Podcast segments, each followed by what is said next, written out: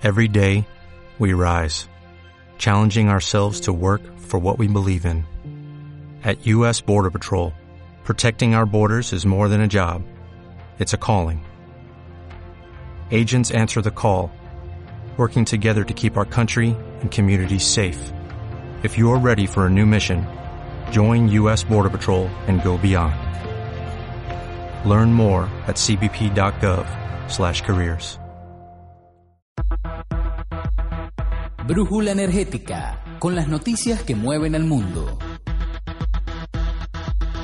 Bienvenidas y bienvenidos a la Brújula Energética. En los próximos minutos hacemos un repaso de las noticias del mundo del petróleo, el gas y otras fuentes de energía. Les habla Samuel Romero Escobar y así comenzamos esta edición de la Brújula Energética. Noticias.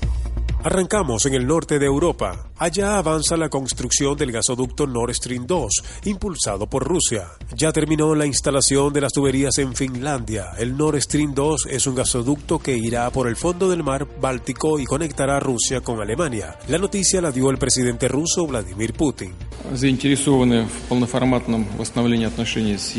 Puedo informar que este 21 de agosto ha terminado el tendido del gasoducto Nord Stream 2 en el territorio finlandés, en la zona económica exclusiva de Finlandia. Estados Unidos ha intentado por todos los medios bloquear el gasoducto Nord Stream 2, que garantizará el abastecimiento energético del norte de Europa. ¿Saben por qué? Porque Washington quiere que Europa le compre el gas a ellos y no a los rusos. Sin embargo, el gas ruso es mucho más barato. Estados Unidos sigue fracasando en su intento por aislar a Irán. China aumenta en 8% la compra de petróleo iraní, a pesar de las amenazas de sanciones de la Casa Blanca. Los datos los ofreció la Administración General de Aduanas de China. Y hablándoles de Irán, les contamos que se descubrieron nuevos yacimientos de crudo en la nación persa. Las autoridades confirmaron el hallazgo en la ciudad de Desful, en el suroeste de Irán. Todavía no hay un estimado de qué capacidad podría tener este nuevo campo petrolífero. México logró un acuerdo histórico con las empresas que van a construir los gasoductos de la Comisión Federal de Electricidad. El gobierno anterior había firmado unos contratos muy lesivos para el país. La nueva administración de Andrés Manuel López Obrador revisó los documentos y acordó nuevas condiciones con las empresas seleccionadas. Luego de esta firma, el Estado mexicano se ha ahorrado 4.500 millones de dólares. Escuchemos al presidente López Obrador noche se terminara un acuerdo que yo considero muy importante, benéfico para la nación, porque va a significar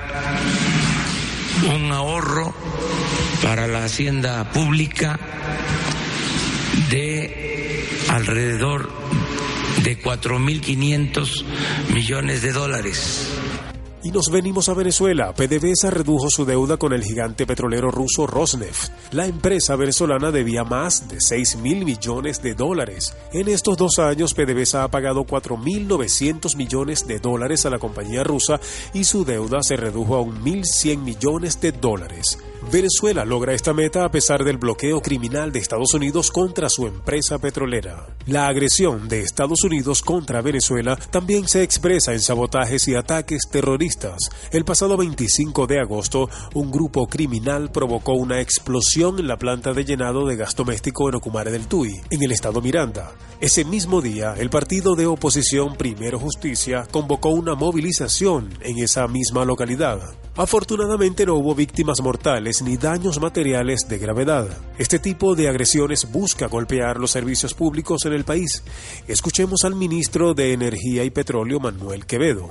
Bueno, efectivamente, en la planta de llenado, en el municipio Tomás Lander, Estado de Miranda, esta planta de llenado, jefa Apacuana, atiende a, todos a todo el eje de los valles del Tuy. Eh, despacha aproximadamente 5.000 bombonas. Se ha registrado una explosión. Esta explosión ya está debidamente controlada. Queremos informarle a todos los vecinos del estado Miranda. Ya la situación ha sido controlada por los bomberos. Han estado con un dispositivo impecable. Queremos hacer en primer lugar, un reconocimiento al comportamiento de nuestro pueblo. En tempranas horas, eh, con el apoyo, como lo estamos informando, de todos los alcaldes de los Valles del Tuy, pero específicamente al alcalde Heckenberg Tobar del municipio Tomás Lander, al primer general Ángel Martínez, director general de los bomberos, que desde tempranas horas se desplegó cumpliendo las instrucciones del ministro Reverol Torres, quien junto con el gobernador Héctor Rodríguez, todo en un solo equipo, se desplegó Protección Civil, la Fuerza Armada Nacional Bolivariana, al frente el general de división Marcano Tábata, comandante de la SODI Miranda, la Guardia del Pueblo, la Milicia Nacional Bolivariana.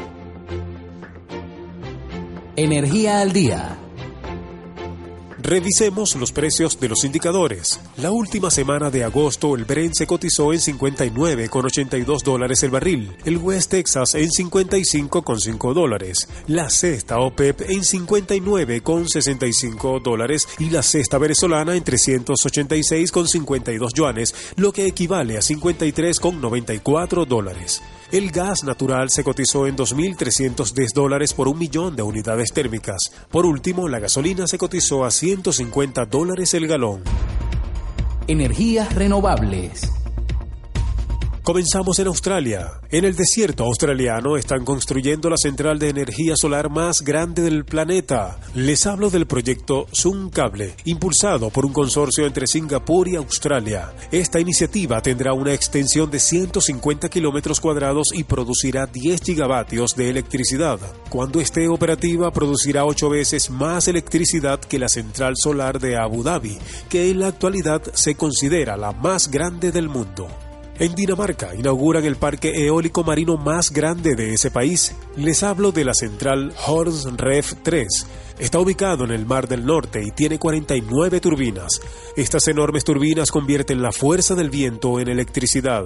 Esta planta garantiza la energía a casi medio millón de hogares daneses. Cuba apuesta por la inversión extranjera para desarrollar las energías renovables. De esta forma, La Habana aspira a modificar progresivamente su matriz energética. Un grupo de empresarios y expertos europeos participan en proyectos que aprovecharán la fuerza del viento para generar energía limpia. Escuchemos a los expertos Juan Bornay y a Nicolás Barnier.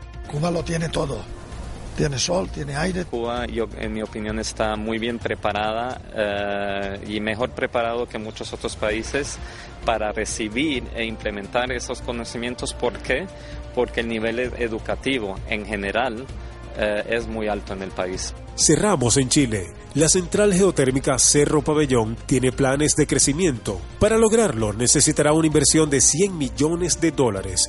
Esta instalación obtiene energía del vapor de agua que sale de la tierra. La ampliación comenzará en el segundo semestre del año que viene. El cierre Gracias por acompañarnos en esta edición de Brújula Energética. Este es un espacio producido por la Radio del Sur desde Caracas, Venezuela. En la presidencia de la Radio del Sur de Cire Santos Amaral. En la gerencia de prensa Daimi Peña. En los controles técnicos José Blanco. En la producción, guion y montaje Jorge González. Y en los micrófonos los acompañó Samuel Romero Escobar. Brújula Energética. Con las noticias que mueven al mundo.